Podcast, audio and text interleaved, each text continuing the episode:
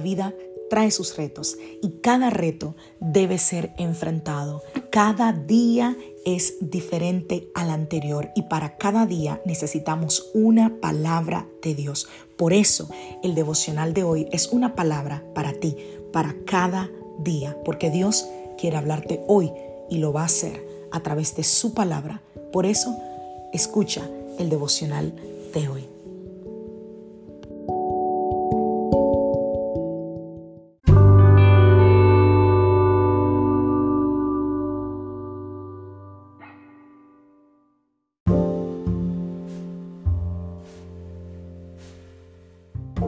Devocional del día de hoy, sembrar y cosechar. Vamos a la palabra del Señor, Gálatas capítulo 6, verso 7. No se dejen engañar.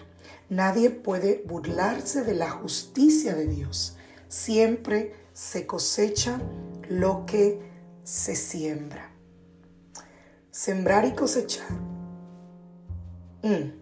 Esto se llama la ley de la siembra y la cosecha y quizás lo has escuchado, es que lo que plantamos crece y se convierte en el fruto que luego cosechamos en nuestras vidas.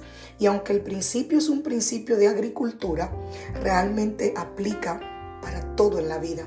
Pablo lo explica en Gálatas 6.7, dice, no se engañen, Dios no puede ser burlado, dice la versión Reina Valera, pues todo lo que el hombre sembrare, eso también Y Jesús lo habló por otro lado, advirtiéndonos en Mateo 7, 16 y 18. Dice, por sus frutos los conoceréis. ¿Acaso se recogen uvas de los espinos o higos de los arbrojos? Así todo un buen árbol da buenos frutos, pero el mal árbol da malos frutos. No puede el buen árbol dar buen fruto perdón, no puede el buen árbol dar malos frutos, ni el árbol malo dar buenos frutos. Wow, esto está fuerte. Hay consecuencias, tanto buenas como malas, en base a quienes seamos y a lo que hagamos. Un árbol bueno va a dar buenos frutos. Un árbol malo va a dar malos frutos. Lo vemos en Romanos 1.21 Dice, pues habiendo conocido a Dios, no lo glorificaron como a Dios ni le dieron gracias, sino que se envanecieron en sus razonamientos y su necio corazón fue entenebrecido. Esto es lo que llamamos ley de causa y efecto. Habían algunos que no glorificaban a Dios como Dios y no fueron agradecidos con Él. Esta es la causa. El efecto de esa causa fue que se envanecieron en sus razonamientos y su corazón necio se entenebreció. Ay, eso sí que es un fruto malo. Un corazón desagradecido va a conducir a un razonamiento vano y no permite razonar según la realidad. También un corazón desagradecido está cubierto de oscuridad y hace que no valoremos lo que tenemos y quizás le demos valor a lo que no tiene valor.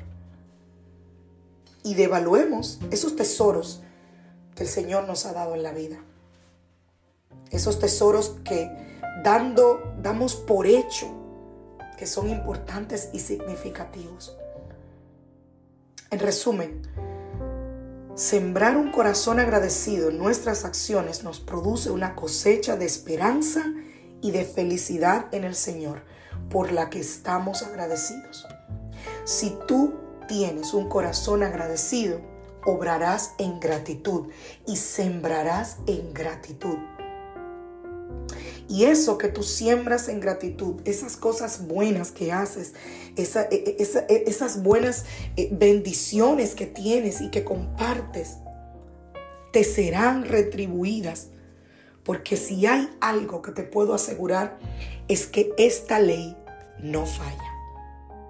No falla. Ahora bien, mucha gente ha confundido la ley de la siembra y la cosecha con que ayudo a Pedrito, bendigo a Pedrito y de Pedrito vendrá mi bendición para atrás, mi cosecha, mi retribución. Y quiero decirte que no, no funciona de esta manera. La ley de la siembra y la cosecha funciona cuando nosotros hacemos lo que hacemos de manera desinteresada y no esperando que esa persona en específico nos retribuya o nos devuelva lo que hemos hecho. Porque si no, de cierto ya tenemos nuestra recompensa. Ley de la siembra y la cosecha funciona cuando yo hago algo, cuando yo bendigo a alguien, cuando yo acciono eh, eh, en misericordia, en empatía con alguien, no esperando de esa persona la retribución. Es más, ni siquiera esperando la retribución, porque la retribución viene como una ley de causa y efecto, porque es así, porque así está establecido pero no porque yo hago algo esperando recibir a cambio. No sé si me entiendo. No hagamos nada esperando recibir, aunque eventualmente eso va a pasar. Un corazón agradecido actuará en gratitud y hará lo que tiene que hacer, no esperando ser retribuido y no esperando que la retribución venga específicamente de a quien ha bendecido. Así que actuemos en gratitud y pidamos al Señor que nos dé un corazón genuino y agradecido. Que Dios te bendiga, que Dios te guarde.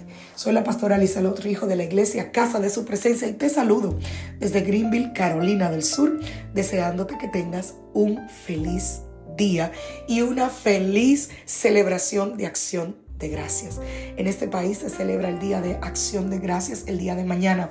Así que espero que pases un tiempo maravilloso en familia.